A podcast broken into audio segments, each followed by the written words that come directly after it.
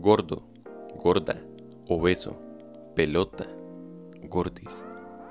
¿Cuántos apodos para denominar a una persona con problemas para lidiar con el peso y tan pocas palabras que conocemos para impulsarles a sobrellevar su problema? Hoy quiero que escuchen la historia de Steven, un joven que vivió desde niño con obesidad hasta que decidió cambiar su vida. Él nos cuenta cómo fue su proceso y algunas herramientas que le ayudaron a salir adelante. En la segunda parte del podcast, tenemos una entrevista con la nutricionista Silvia Mejía, quien nos refuerza el conocimiento sobre esta enfermedad silenciosa llamada obesidad. Yo soy Pablo Esteban y esto es Humanamente.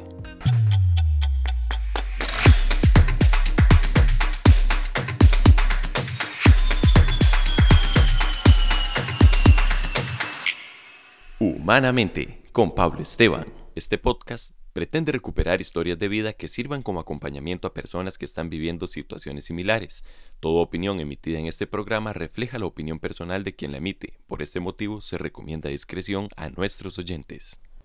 Hola, muchas gracias por escucharnos en este nuevo podcast. Estamos hoy con Steven. Tal como les contaba en la introducción, eh, Steven es una persona que sufrió de obesidad, un sobrepeso bastante significativo y el día de hoy lo tenemos acá para que nos cuente las experiencias. Steven, muchas gracias por estar aquí con nosotros. Muchas gracias por el espacio, se lo agradezco un montón. Steven, para entrar de una vez en el tema, Cuéntenos cómo fue su situación, cuánto peso logró alcanzar, qué dificultades tuvo, desde cuándo tenía sobrepeso. Bueno, el sobrepeso yo lo he tenido a lo largo de mi vida. Desde que yo tengo memoria, yo siempre he sido una persona eh, muy gordita. Entonces, siempre ha sido como un, un, factor que como que me ha este, negado un montón de, de opciones, de actividades, de vivencias que di. Incluso yo mismo este, como que me adjudicaba tener esa, o sea, esas partes en mi vida, por decirlo de alguna forma.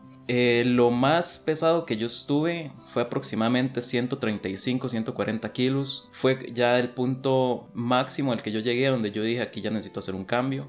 Eso fue hace 5 años. Pero a lo largo de mi vida siempre he estado, o sea, sobre 20 kilos, sobre 30 kilos de mi peso, del, del ideal. Entonces sí es algo que he estado eh, arrastrando durante toda mi vida. En la escuela a veces era muy complicado. La escuela y el colegio fueron épocas muy complicadas porque siempre en los recreos principalmente eh, siempre está como esas ganas de ir a jugar, de jugar bola, que si no había bola que se jugaba con una, con una botella, pero siempre se hacía actividad física y, y yo no podía y era muy complicado. Y cuando yo quería a mí siempre me decían solo quédese quedito quédese en el área, me ponían de portero y me decían quédese quedito, que ya con usted este, se tapa todo el área. Y, son cosas que, que, a uno le llegan a pegar. Es muy difícil poder como sobrellevar ese tipo de, de experiencias a una, a una eh, edad tan corta. Y tan siquiera yo entendía por qué era que me estaban diciendo eso. Hubo una ocasión también en la que este, llegó el director y, y nos quitó la bola porque estábamos haciendo mucho ruido, creo, no sé y uno de, las, de, de, los que estaba jugando me dijo que me pusiera en el suelo para jugar como yo de bola. Entonces, pucha, a mí me dolió mucho eso y yo simplemente me fui y, y, listo. Una de las cosas por las cuales yo le he dado como mucha cabeza a este tema, por las cuales yo siento que he llegado a ese punto es porque yo, en, yo nunca sabía controlar bien las emociones y a veces para simplemente evitar controlarlas yo comía, para sentir como, como que estaba lleno. Ajá simplemente que, que no era el, que el vacío que yo tenía era diferente al, al de la comida. Pero digo, uno no lo sabe en el momento. Entonces siempre se trataba de comer más, siempre trataba, si pasaba algo este, negativo, si me hacían alguna burla, si yo me sentía mal, lo primero que hacía era comer. Si hacía algo bien, lo primero que hacía era comer. Este, si había alguna situación o una ocasión especial, lo primero que se hacía era pensar en comer. Entonces era como, como la opción segura para uno sentirse bien. Y, y, eso en su momento yo consideraba que estaba bien y pues de ahí. A veces uno simplemente evita eh, lo más posible ver que tiene un problema. Y eso fue lo que a mí me sucedió. Eh, durante toda mi vida yo también tuve un montón de, de nutricionistas que incluso iban a mi casa para hacer las, las valoraciones. Me pesaban, me daban este, una dieta sea, adaptada a mí, a mis necesidades en cada momento de mi vida, ya fuera de niño, adolescente o incluso ahora en la adultez. Y yo lo único que hacía era evitarlo. Y yo decía, voy a cambiar, voy a cambiar, pero al final no tenía esas ganas de cambiar. Entonces no se podía hacer nada. ¿Y, lo evitaba como en qué forma? ¿Si no la seguía o se Saboteando. Ajá, se saboteaba. Básicamente. Yo lo intentaba un mes y me iba muy bien ese mes. Ese mes podía bajar 2, 3 kilos. Y luego, por alguna razón, llegaba y, no sé, mi, mi, mi familia pedía comida de fuera. Y, y, yo comía algo y entonces de ahí ya todo se derrumbó. Y volvía, entonces volvía a empezar a comer y a comer y a comer y a comer. También un factor ahí que, que influyó mucho fue que en mi familia eh, sí era, antes era muy normal comprar comida de afuera, principalmente comida chatarra. Entonces, incluso hubo este, momentos en los que de los siete días de la semana, los siete se compraba de afuera. Y los siete era comida eh, rápida y, y, era así, era una hamburguesa con papas, con salsas, con una Coca-Cola y después con helado. Y eso es algo que se venía dando desde la infancia. Sí, desde la infancia. O sea, podemos decir de que mucho problema de su obesidad venía desde el mismo círculo familiar. Ajá. Era contradictorio incluso, porque mi familia era la que me pagaba a mí las nutricionistas y que pagaba no solo las mías, sino también la de ellos, porque todos eh, hemos tenido en algún momento algún tipo de problema con, con, la obesidad en mi familia. Y eran también las personas que compraban la comida de afuera. Entonces costaba mucho poder decir no a eso, porque incluso llegaba un momento en el que a uno le decían mal agradecido si uno no se comía la comida que le trajeron.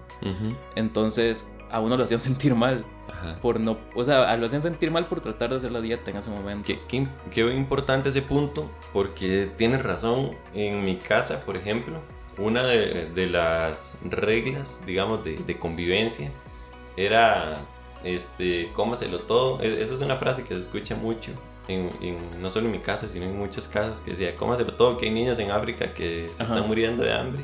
No sea malagradecido, no dejar comida en el plato de mala educación. Y a uno no le servían como niño, le servían como adulto. En efecto. En mi caso, por mi complexión. Yo soy delgado, pero sí que he tenido problemas de salud relacionados a, a, la mala alimentación. Y como dice usted, mucho problema venía por la comida chatarra. En un tiempo que era lo único que tenía accesible cerca del trabajo, me jodí, ¿verdad? De una forma no grave, pero sí sentí síntomas propios de las personas con obesidad y físicamente no se reflejaba y venía justamente por esto, por la alimentación y que uno viene con ese chip ya programado, ¿verdad?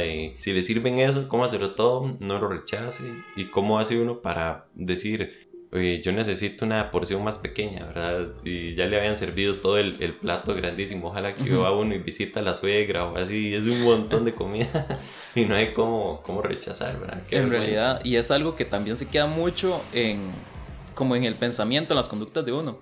Porque incluso yo ahora en, en esa etapa en la que ya uno es un poco más consciente, ya puede como tener un poco más de, de medida, eh, yo me acuerdo que en, que en, su momento yo salía con mi novia y ella nunca se iba a comer mucho. Entonces ella, o sea, nos pedíamos dos platos de comida yo me comía el mío, ella se comía la mitad del de ella y yo no podía dejar comida ahí, entonces yo me terminaba comiendo lo de ella también. Ajá. Entonces, desde ahí está como muy arraigado ese pensamiento de no dejar comida. y, y, también esas cosas influyen mucho porque a veces uno cree que está haciendo eh, algo bien o que algo es bueno para uno y al final termina siendo algo que, algo negativo que, eh, o sea, tal vez en este momento no sea tan peligroso, pero a la larga sí puede llegar a tener un montón de problemas muchísimo más delicados que se pueden evitar. Sí, bueno, ahí para la gente que, lo, que está escuchando esto y le ha pasado en la casa, una estrategia que funcionó en mi casa cuando ya se cambiaron los hábitos alimenticios fue decir, es mejor repetir varias veces que dejar un montón de comida o comerse un montón de comida a la fuerza. Entonces eh, nos servíamos porciones muy pequeñas y repetíamos dos o tres veces y ya no había problema con esa sobrealimentación. Si uno eh, el, gasto calórico era bajo, comía poquito y ya iba a estar satisfecho y, y, estaba bien. También algo que a mí me funcionó mucho fue cambiar el tamaño de los platos. Utilizar platos más pequeños porque así usted siente es como una, una, una percepción que como es, o sea, un plato más pequeño abarca la comida, lo abarca más, entonces siente que está comiendo más. En lugar de un plato amplio en el que tal vez, no sé, o sea, usted vea muchos espacios y diga, no, aquí tal vez puede quedar algo, me va a quedar con hambre, cuando no es cierto, simplemente es la pura percepción que usted tiene del plato que se va a comer. Entonces eso a mí también me, me, me ayudó mucho a poder controlar ese tipo de, de situaciones. Claro, buenísimo ese tip también. Eh, sí, ahora que estábamos hablando de, todo esto de la familia, ¿verdad? Y la alimentación y las burlas en la escuela, ¿en su familia también se daba algún tipo de, de presión o de burlas o de ambiente que favoreciera que usted se mantuviera con sobrepeso? Así como estrictamente no, pero sí, por ejemplo, yo sí crecí con, con un hermano que en ese momento era más delgado que yo. Entonces, de igual forma, bueno, yo no sé si, si usted tendrá hermanos, que a veces las, o sea, las peleas y todo eso no se hacen con una mala intención o los comentarios no se hacen con una mala intención, pero al final sí terminan como, como pegándole a uno. Es un factor emocional. Yo me acuerdo que, que en su momento, cuando yo estaba en el colegio principalmente, eh, yo llegaba con mi hermano y mi hermano eh, siempre es un poco más fuerte que yo. Entonces eh, peleábamos y el maestro siempre me ganaba. Entonces lo que hacía era como, como agarrarme los cachetes o agarrarme una llantita del estómago y al final todo eso a mí siempre me molestaba y siempre como yo sentía que era un tipo de humillación y, y, eso me hacía como, como sentirme mal pero, pero no un, un, sentirme mal que me hiciese querer cambiar sino un sentir mal que me hacía querer seguir así como que me hundía más. Entonces, ese tipo de situaciones siempre, siempre se presentaron hasta, hasta ya cuando ya yo decidí realmente cambiar. Este factor, por ejemplo, de, de la comida, siempre fue un factor ahí complicado que incluso hasta en la actualidad se, yo lo vivo, de, de comprar comida de afuera, de ser un mal agradecido si uno no se come la comida. Y ese tipo de situaciones, al final, o sea, si usted las escuchan no son tan, tan problemáticas, pero al final sí terminan teniendo como un factor emocional muy fuerte porque usted no quiere ser ese malagradecido con su familia o usted no quiere ser esa persona que le quita eh, esa oportunidad, o sea, la oportunidad de su familia de, salir a comer. Por ejemplo, hace poco hubo una, una festividad en mi, en mi casa y mi familia estaba pensando en, en comprar una surtida, que era un, una tazota grande llena de papas, de, de, tortillas tostadas, de carne, de pollo, de, de todo. Puras frituras. Puras frituras. Y yo en ese momento, yo estaba, yo estaba con, con una cita muy próxima a la nutricionista. Y son las épocas en las que yo me cuido más. Y yo les dije que, que la comprara y que cualquier cosa yo comía otra cosa. Yo me podía hacer ahí un sándwich en la casa o cualquier otra cosa para que ellos comieran eso y yo simplemente di evitarlo.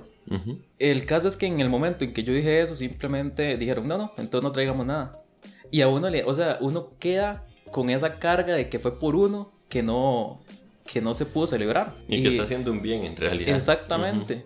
Pero a uno le queda eso, ese, ese peso de que uno está frenando a la familia.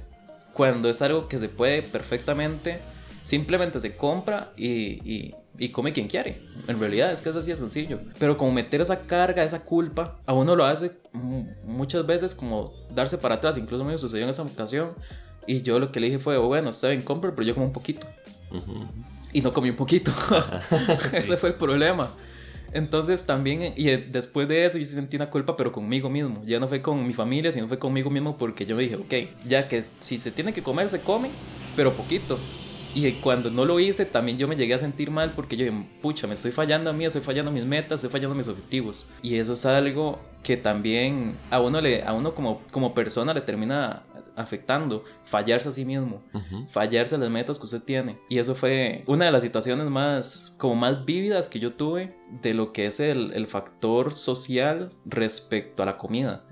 Como incluso a uno le ponen, le achacan una culpa para lograr un objetivo. Y fue, fue algo muy, muy fuerte como de analizar en su momento, pero también es algo muy entendible porque la gente tiene como una concepción de la, comida muy importante. Y para la gente la comida en realidad, por ejemplo, cuando usted celebra algo, usted no piensa en, ok, vamos a celebrar yendo a, a no sé, hacer un viaje.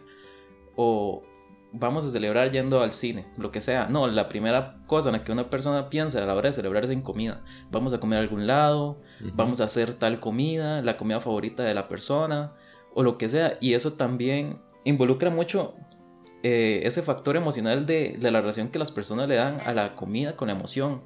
Y eso es algo que cuesta mucho llegar a quitarlo. Claro, y es totalmente cultural. Eso, al menos en Latinoamérica, bueno, creo que alrededor del mundo en realidad toda festividad está relacionada con, con, la comida. Pero esto que usted me habla de relacionar lo que son afectos, emociones con la comida, es como la principal base de los problemas de alimentación, de tanto de la obesidad como trastornos alimenticios más graves y más severos. Hay que aprender a relacionarse emocionalmente de una forma saludable con la comida y aprender a desligar ese tipo de, afectos que también están muy reforzados por, por el cine, la televisión también, que siempre es como la clásica escena, ¿verdad? La muchacha se siente triste, va y se sienta con un tarro de helados a comer en, en, las películas y así. Y eso le queda a uno grabado también. Uno a veces no tiene ninguna necesidad de comer, pero como ya tiene esa idea de que comerse algo dulce o así tal vez lo vaya a hacer sentir mejor y se lo come uno y sigue igual en realidad porque no, no va a cambiar nada, no, no, no sustituye la emoción que tenemos que, que compensar. Eh, ahora usted hablaba de una emoción muy fuerte que es la culpa. Cuando hablamos de culpa, estamos hablando de una emoción negativa que no es nada agradable, ¿verdad? Y a veces cuesta poder transformar esa emoción en un motivador para cambiar. ¿Cómo hizo usted para trabajar la culpa? Ese, esa sensación de culpa, ¿cómo la transformó usted de algo negativo a algo positivo? ¿Cómo la utilizó para impulsarse? Lo primero que yo hice, y, fue algo que, de hecho, yo, yo dándole mucho, mucho pensar a este, a este tema, fue por la razón por la cual eh, los intentos que yo he tenido nutricionista a lo largo de mi vida no habían funcionado. Y es que yo no tenía un objetivo yo no tenía una meta a la cual quería llegar. Yo sabía que darte peso era importante, pero, pero hasta ahí. No, nunca lo hice, nunca lo me apropié del pensamiento, de la idea, del tema. Lo primero que yo hice fue simplemente dar un objetivo, una motivación que me llegara, que me llevara a, a realizar estas, esta acción que al final cuesta, cuesta mucho, por ejemplo, dejar de comer mal, eh, cuesta mucho por ejemplo, tomar una hora de su tiempo para hacer ejercicio. Cuesta mucho, por ejemplo, dejar de comerse una hamburguesa por comer una ensalada.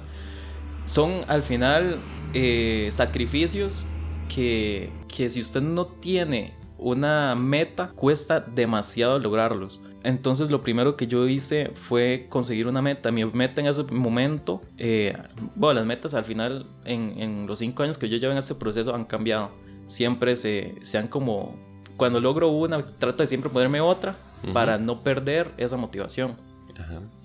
La primera que yo tenía eh, era llegar a 110 kilos. Entonces era bajar aproximadamente 20 kilos, lo que yo quería hacer, y yo me puse una meta de bajarlos en 6 meses. En ese momento eh, yo sí estuve con mi mamá en ese proceso, fuimos los dos juntos a, la nutricionista. Se llamaba Gendry Álvarez, ella fue la primera nutricionista con la que yo de verdad me hice como un clic y yo siento que es otra cosa muy importante que ayudó mucho. El haber hecho como una conexión con, con la nutricionista y no pensar que está ahí por un trabajo simplemente, sino que de verdad está ahí por querer ayudar. Y ese tipo de conexión yo siento que es muy importante a la hora de hacer una dieta, que usted se sienta apoyado, que usted se sienta escuchado por su nutricionista, que entienda que, le, que, que por ejemplo, hay, que si a mí me gusta, por ejemplo, las cosas dulces, no puedo dejar las cosas dulces completamente, pero tal vez sí puedo, no sé, dejar de comer eh, hamburguesas, sí puedo dejar de comer papas, pero tal vez un helado después, ok, sí me puedo ganar eso. Entonces, yo siento que en ese momento lo principal que, que, nosotros hicimos fue mantener ese, como esa misma línea de las cosas que a mí me gustaban para no perderlo completamente. Entonces yo sintiéndome apoyado por ella, sintiéndome apoyado por mi mamá, empecé, yo lo primero que yo hice fue empezar a caminar. Empecé a caminar como 20 minutos, nada más. Entonces yo salía de mi casa, iba a caminar principalmente en las tardes y llegaba a mi casa y, y ya yo sentía, por lo menos yo ya me sentía activo, yo ya sentía que podía hacer algo que, fue, que no fuese estar acostado viendo tele o sentado en la computadora o, o simplemente viendo una película o estar completamente inmóvil.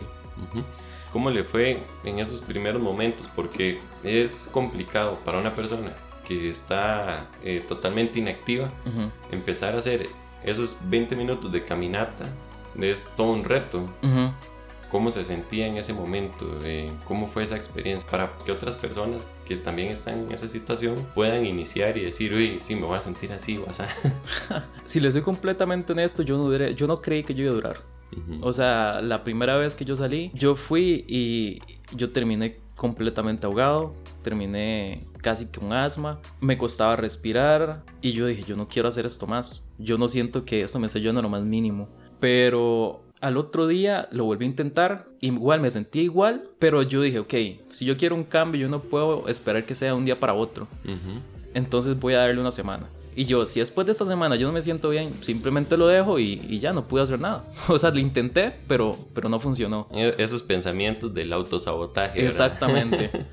Ahí fue donde, donde uno se da cuenta de lo importante que es la mente para todo este tipo de procesos. Porque si usted le da rienda suelta, usted está ahí quedó. Una vez tiene que, que forzar a, a realizar la, actividad. En este caso, para mí era caminar. Entonces, pasó toda esta semana. También esa semana fue una que yo, o sea, fue donde yo empecé ya a comer bien. Porque antes de eso yo hacía ejercicio, pero igual seguía comiendo mal. Entonces, esta sí empecé a comer bien. Se acabó la semana y yo decía, ok, démosle otra semana más. Intent sigamos porque siento que estamos bien. Entonces, le seguimos dando, mi mamá y yo, porque a veces ella me acompañaba. Y resultaba ser incluso hasta muy vinculante porque con mi mamá en ese momento no teníamos tanta cercanía y eso como que nos unió un poco porque tenemos un objetivo en común. Entonces también resulta ser, o sea, en ese momento también resultó ser bastante bonito porque este, llegué a conocer como un poco más, o sea, una parte diferente de mi mamá que yo no conocía.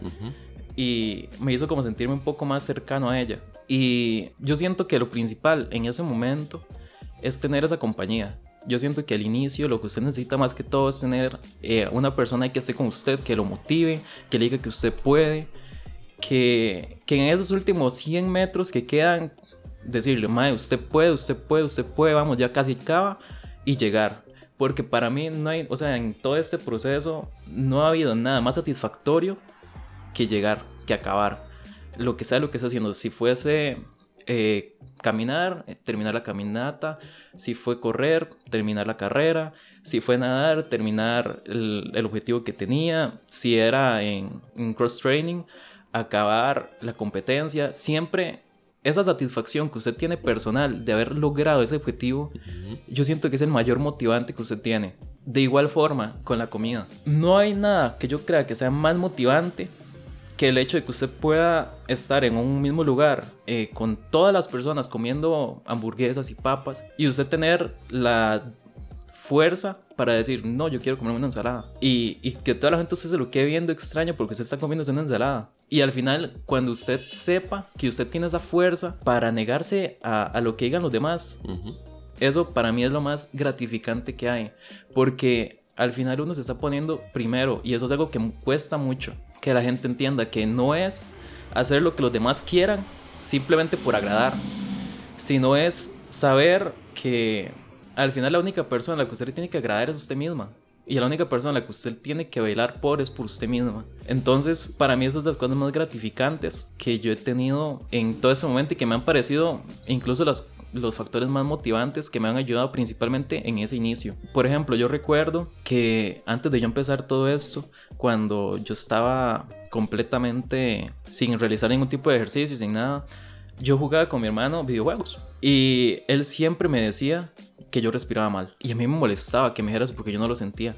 Yo me enojé con él incluso porque yo decía, deje de decir eso, que es mentira no era mentira, era la pura realidad, pero yo no la quería ver. Cuando yo empecé a hacer ejercicio y, llegaron esto, este primer mes, principalmente, en ese primer mes yo bajé 5 kilos, simplemente caminando y comiendo bien. Ese fue probablemente el, el empuje emocional más fuerte que yo tuve porque yo dije, pucha, lo puedo lograr, puedo lograr esta primera meta. Y cuando yo llegué a mi casa, yo volví a jugar con mi hermano, él incluso me felicitó, pero así como en tono de burla de, ay, chiquillo, que ya respira bien. Y eso fue muy, muy vacilón porque él siempre me había criticado, mas nunca me había motivado. Y sentir eso también fue como, como bastante bonito porque al final uno se siente que de verdad está logrando algo. Que hay un cambio. Que hay un cambio, exactamente. Y puede que uno lo piense, pero por no sé si es por alguna, o sea, alguna razón social, a uno le sabe más cuando alguien más lo nota. Y yo creo que, que ese factor social también termina influyendo mucho cuando, por ejemplo, usted se pone una camisa y usted le dicen que delgado se ve. Al igual que pega mucho cuando usted le diga, no se ponga esa ropa que se ve muy gordo. Sí, correcto. Entonces, gira por los dos lados. Pero cuando usted está con su familia, su familia se lo apoya, tal vez su pareja si tiene, sus amigos, resulta ser muchísimo más fácil ese proceso. Y esos primeros días para mí, yo creo que si no hubiese sido por el apoyo de mi familia, yo no lo hubiera logrado. Si mi familia por alguna razón me, hubiese dicho, la verdad yo lo veo igual, la verdad siento que no hay ningún cambio, probablemente yo hubiese, yo hubiese pensado eso. Aunque yo me sintiera mejor, yo digo, no, es que no hay ningún cambio, ¿para qué voy a seguir? Entonces yo siento que, que, que esos primeros días la familia es lo más importante ese, ese círculo cercano, ese núcleo familiar que usted tiene ahí, es de, de, las cosas más necesarias para usted lograr ese primer, ese primer paso para ese gran cambio. Sí, claro, y que todos estén como en la misma sintonía, porque como dice usted, gira para los dos lados. Si la familia son solo comentarios negativos, este, no apoyan, no, no motivan a cambiar, la persona, como decía, va a seguir ahí estancada y va cada vez a estar más y más obeso. Pero si hay ese tipo de, de, motivación del grupo principal que es la familia, ahí, y ahí cambian las cosas. Y como dice usted, motivarse uno mismo con metas. Porque si para uno todo está bien y todo sigue, o sea, uno permite que todo siga igual, todo va a seguir igual. Exactamente. No, no hay ningún eh, generador de cambio ahí, ¿verdad? En realidad, y también con eso hay que tener mucho cuidado con lo que son las metas. Porque si usted se pone metas muy difíciles de lograr, va a costar mucho que, que se... O sea, como que termine de hacer ese empuje. Yo siempre trataba, yo recuerdo que en esos, esos primeros seis meses que yo me puse ese, ese reto, eh, yo me ponía la meta de bajar, mm, o sea, cada cita, porque eran citas quincenales, yo me ponía la meta de bajar dos kilos que yo en ese momento, por la cantidad de grasa que yo tenía, era muy fácil. Era muy sencillo de lograr esos dos kilos. Entonces yo me, ponía yo me ponía esa meta y si yo lograba esa meta, entonces me ganaba un helado que a mí me encantaba. Entonces yo luchaba todos los 15 días para lograr eso. Y al final siempre saber que lo lograba, que lo lograba, que lo lograba, era eh, algo bastante lindo. De hecho yo me acuerdo que hubo una ocasión en el segundo mes que yo bajé kilo 900 nada más. No, no llegué a los 2 kilos, yo bajé kilo 900 y yo me enojé. Y yo me enojé conmigo, me enojé con mi nutricionista, me enojé con todo el mundo. Pero yo por, por la meta que yo tenía, sentía que me había fallado. Entonces yo me acuerdo que ese día yo me sentía malísimo y me sentía súper enojado por lo mismo. Y llegó, las citas eran los viernes. Entonces el sábado yo ese día fui y fue la primera vez que yo corrí 500 metros. Porque yo dije, yo tengo que bajar esos 100 gramos. Entonces yo me acuerdo que, que fui a caminar, vi una recta, entonces llegué a correr esas rectas a que se acabe y corrí 500 metros. Y yo cuando terminé eso me sentía completamente ahogado, pero cuando vi para atrás y vi lo que había corrido, en ese momento yo dije, ¿cómo yo acabo de hacer esto? Entonces, incluso eso también funcionó como un motivante de, ok, yo ya puedo hacer otras cosas, yo ya no necesito, yo ya no es necesario que camine, yo ya puedo correr un poquito. Entonces, empezar a ver también esos cambios en en el mismo cuerpo de uno. Porque yo antes de eso yo no corría porque a mí me dolían mucho las rodillas por mi peso. Entonces el sentirme más ligero también le daba un respiro a mis rodillas, entonces ya podía correr sin tener ese dolor. Y yo decía, wow, es increíble que ya pueda hacer esto. Para mí era un grandísimo logro en ese momento eso. Claro. Entonces yo dije, yo llegué todo feliz y le conté a mi, a mi mamá que yo había corrido 500 metros y ella estaba contenta por mí. Y el otro día yo dije, voy a intentarlo otra vez. Y lo logré. Y así me fui manteniendo, así me fui, o sea, comandando hasta que logré mi primer kilómetro. Y cuando yo logré el primer kilómetro, yo, incluso yo creo que yo lo publiqué. Yo lo publiqué en una historia de WhatsApp porque yo dije, pucha, eso para mí es lo más increíble que yo he logrado. Y, o sea, yo en ese momento recuerdo esa sensación, esa, esa motivación, esa gratificación personal de haberlo logrado y, y, de igual forma me pone feliz. Claro. Me, porque fue de los primeros logros que yo tuve a nivel físico este, en, en todo este proceso. Y eran cosas que yo jamás creía que yo iba a lograr. Entonces, no sé, para mí fue ese momento, después de esa cita, yo creo que también hubo como un quiebre en, en mí, porque yo dije, no, yo puedo hacer esto. Y ya me lo empecé a creer de verdad. Y, y yo, y, y, lo lograba. Empezó a derribar esas barreras, mentales que uno mismo se pone. Porque es incluso eso mismo que yo le, que yo le comentaba de, de la, del sabotaje. Esas barreras son puro sabotaje que uno se pone. Porque uno es capaz de muchísimo si uno se lo propone. Pero a veces uno mismo duda de sí mismo. Y esas barreras, por ejemplo, de, de si esta semana no sirve, ya lo dejar de hacer. O usted nunca va a poder correr.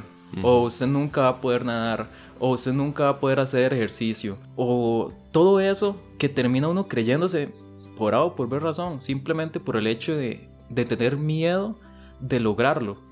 Que a veces yo siento que, que, eso es uno de los factores que más a mí me ha, me ha frenado. Ya, ya en el momento de, de, este proceso que empezó hace, hace cinco años, de las cosas que más me ha, me ha costado ha sido sobreponerme ese sabotaje. Porque yo trato siempre de, de lograr nuevas metas y a veces no puedo. Y cuando yo ya no, o sea, cuando yo siento que ya no puedo, mi misma cabeza empieza a maquinar, usted no lo va a lograr, usted no puede, usted no es lo suficientemente bueno, mejor vaya y descanse, vaya y duerma, vea tele, haga cualquier otra cosa, pero no está aquí. Y costa, o sea, cuesta mucho sobreponerse de eso cuando, la, cuando el mismo problema no viene de la sociedad, sino viene de uno mismo, de uno no creer en sí mismo.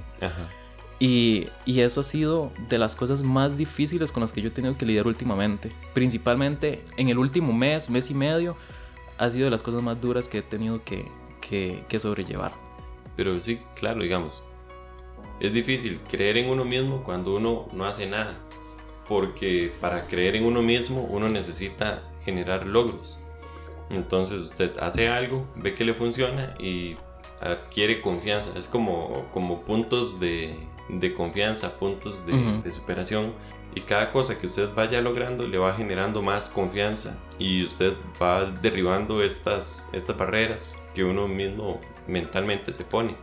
Entonces me parece un aporte grandísimo eso que, que usted nos cuenta, de, de, estarse estableciendo metas pequeñas para cada vez que va alcanzando una, va a ir generando mayor confianza y va a alcanzar mayores metas.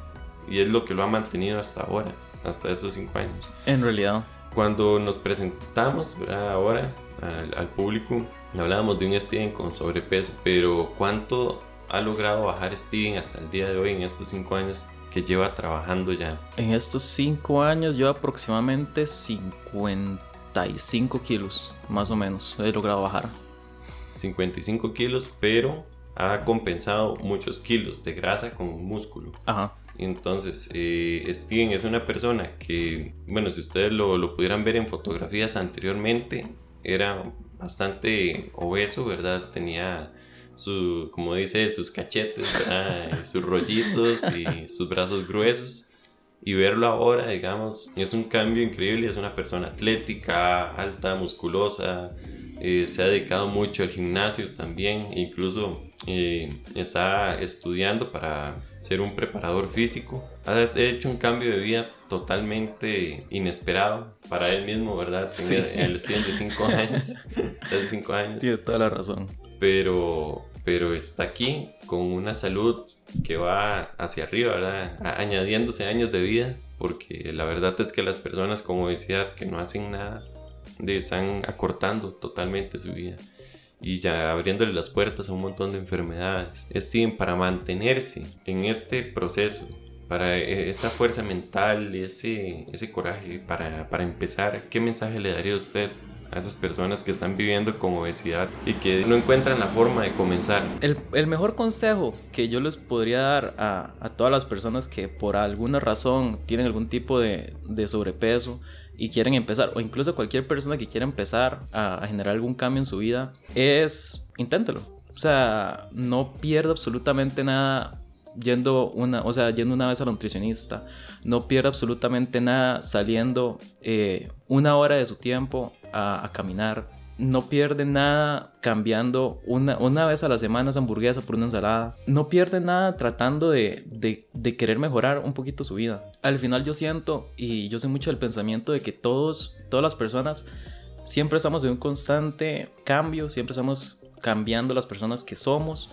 Y yo siento que al final, si uno tiene una motivación, cualquier cosa es posible. Y como decía usted, la persona en la que yo me he convertido en este momento, que le guste tanto el deporte, que le guste tanto comer bien, que le guste tanto eh, mantenerse activo, era alguien impensado para, para mí yo de hace cinco años. Y ahora es una realidad.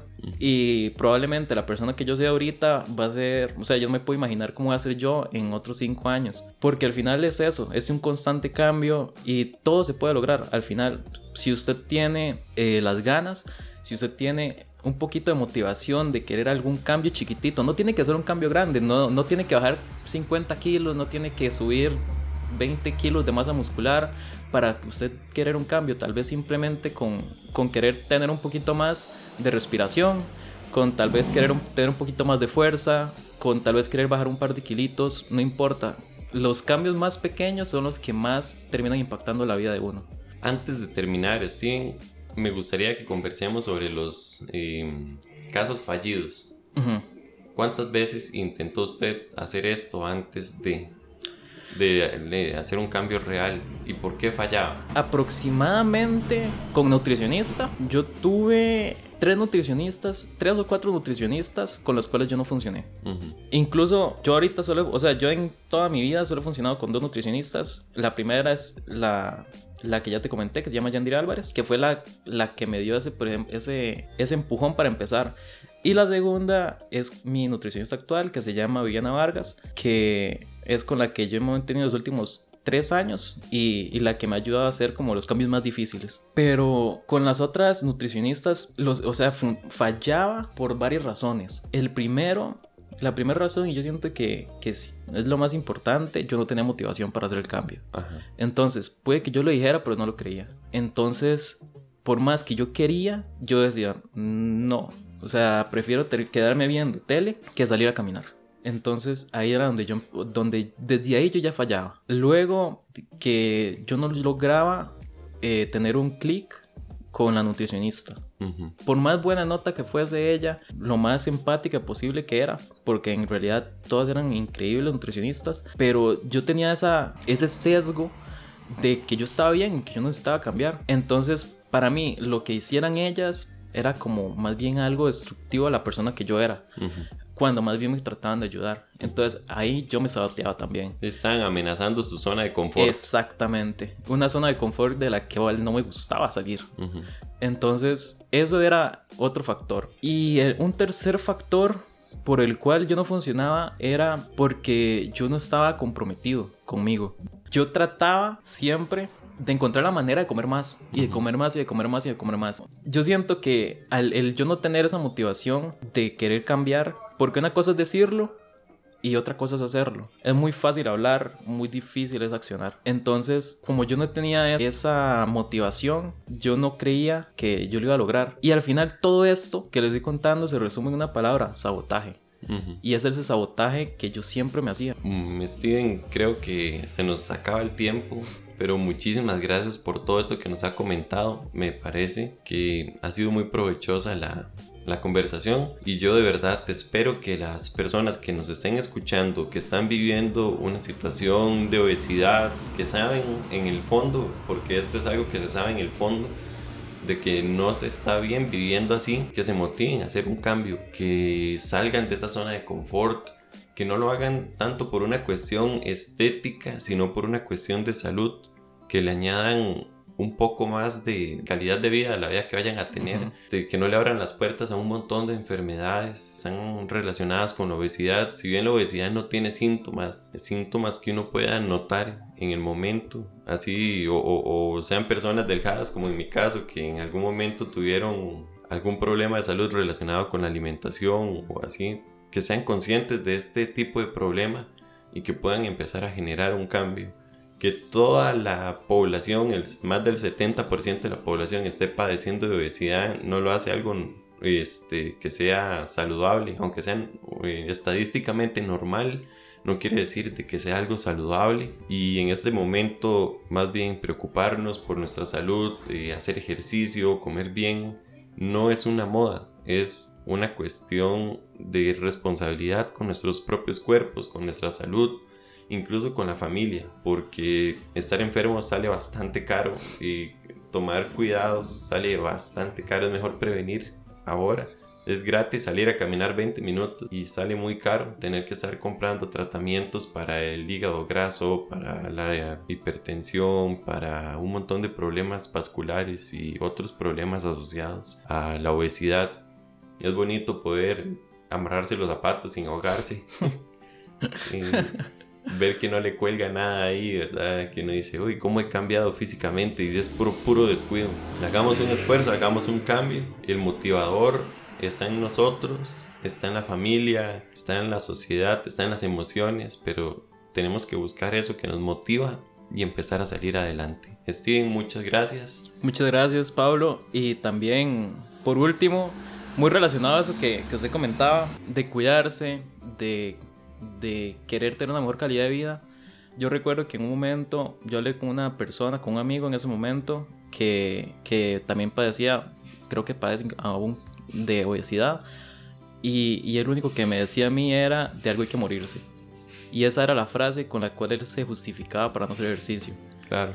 Tratemos de evitar eso, tratemos de evitar llegar a, a esa frase de, de verdad creer que de algo hay que morir hay muchas cosas por las cuales vivir y parte de eso está nuestra propia comodidad, nuestra propia calidad de vida, nuestros propios sentimientos, emociones, nuestra propia autoimagen, que al final termina siendo las cosas más importantes porque al final nosotros tenemos que vivir con nosotros toda la vida.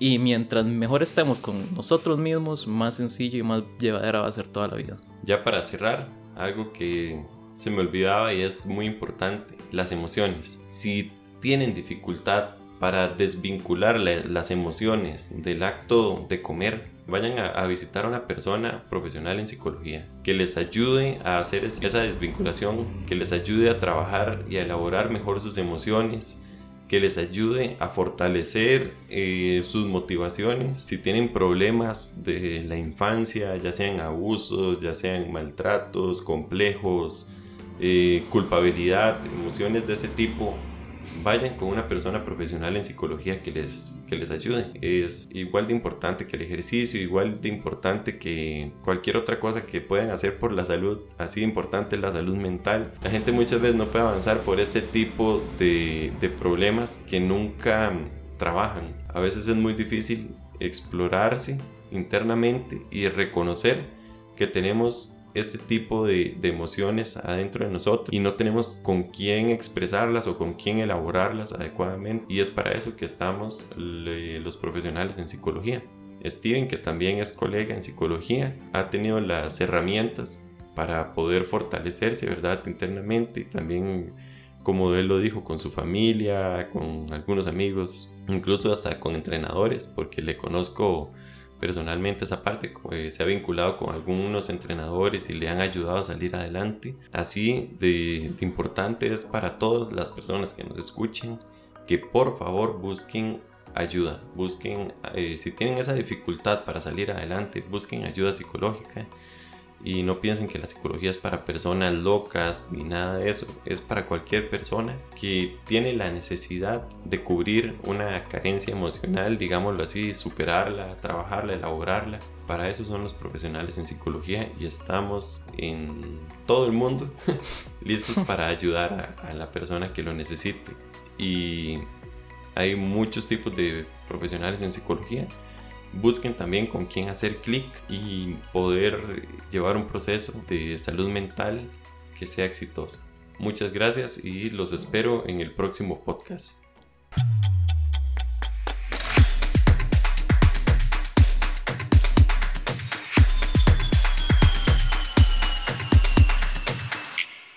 Humanamente